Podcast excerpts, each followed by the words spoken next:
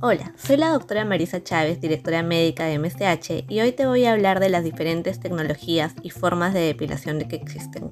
No dejes de escuchar este nuevo podcast. El deseo de lucir una piel sin vellos, tanto en hombres y en mujeres, va en aumento. Eso debido a que suele considerarse más atractivo. Para ello, existen métodos de depilación que varían en resultados tanto temporales o permanentes.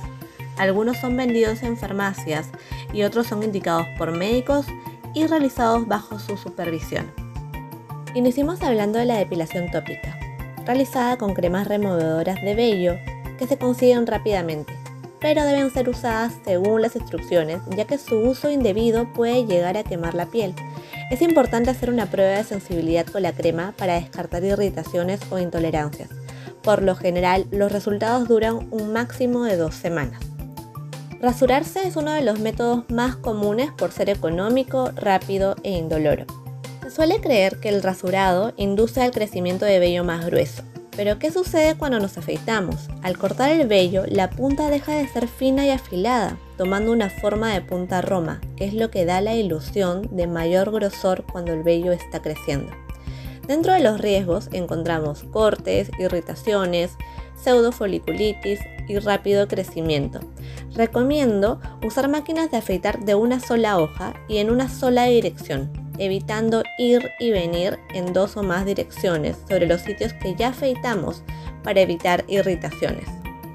Depilación con pinza. Este método puede generar un daño permanente en la matriz y a la larga producir vellos más finos, Existen también pinzas electrónicas, pero pueden ocurrir procesos postinflamatorios, hiperpigmentaciones, foliculitis, pseudofoliculitis, hasta cicatrices.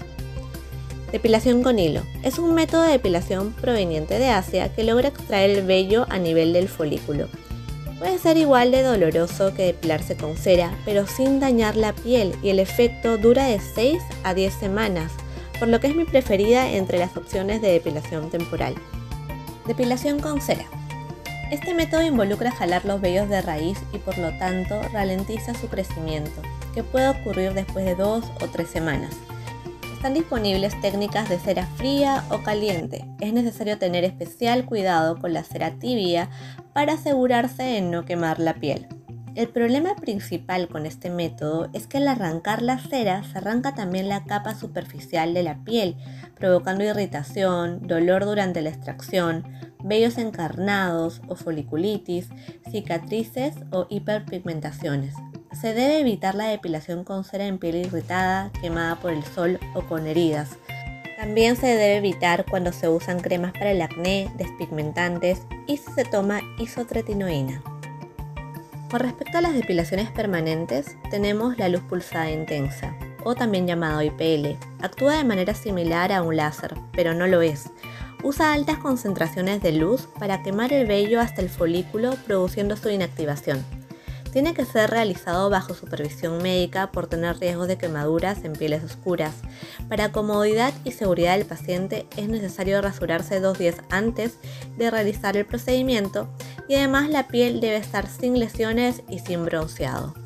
Como segunda opción tenemos el láser. Consiste en la emisión de un rayo de luz que es captado por el color marrón presente en la melanina del vello, que conduce la energía logrando destruir el folículo piloso.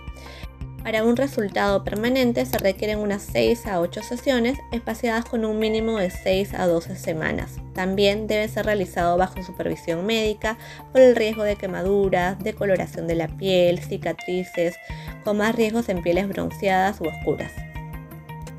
Muy bien, ahora vamos a responder algunas preguntas frecuentes. ¿Soy candidato para la depilación permanente? Dado que la tecnología está dirigida al pigmento oscuro del vello, se obtienen mejores resultados en pieles más claras con vellos más ásperos y oscuros. La clave para un tratamiento seguro y eficaz es la capacidad del dispositivo de no dañar el tejido que se encuentra alrededor del vello y que cuente con accesorios de enfriamiento para que la capa superficial de la piel no se lesione por el calor. Está recomendado para pacientes con hirsutismo, propósitos estéticos, manchas postinflamatorias por depilaciones frecuentes o pseudofoliculitis. ¿En verdad es una depilación permanente? El tratamiento no elimina el 100% del vello de un área. ¿A qué me refiero? Se logra eliminar la mayor parte del vello grueso del área trabajada, más no el muy finito. Para lograr una depilación total en cualquier área se necesita tratamientos de mantenimiento y hay que tener en consideración que cualquier vello que crezca después de los 12 meses es un vello nuevo que se desarrolla debido a numerosos factores como condiciones médicas o cambios hormonales. ¿El tratamiento es doloroso? Por lo general no genera mayor dolor, similar a un leve peñiscón o un golpecito o una liga de gel. Pero esto solo se siente cuando el láser golpea la piel, pasando rápidamente.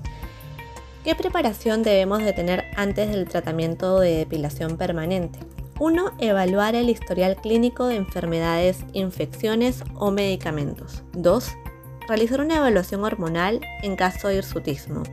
3. Determinar el color de piel y cabello. 4. Evitar depilaciones con pinza o cera 6 semanas antes del tratamiento. 5. Rasurarse el área a tratar 2 días antes del procedimiento. 6. No exponerse al sol para evitar bronceados 2 semanas antes en las áreas a tratar y además usar protector solar permanente. ¿Se han puesto a pensar que la mayoría de personas, y me incluyo, queremos hacer crecer el vello de algunas zonas como pestañas, cejas o cuero cabelludo, pero nos disgusta el de otras áreas como axilas, ingles o piernas? En el crecimiento del vello influyen varios factores, pero este no afecta a nuestra salud física. Así que depende de cada uno si nos depilamos y la forma en que lo hacemos. En caso de tener alguna duda adicional pueden escribirme a mi Instagram o al de Medicina Estética MCH. Me despido enviándoles todo mi cariño. Hasta el próximo podcast.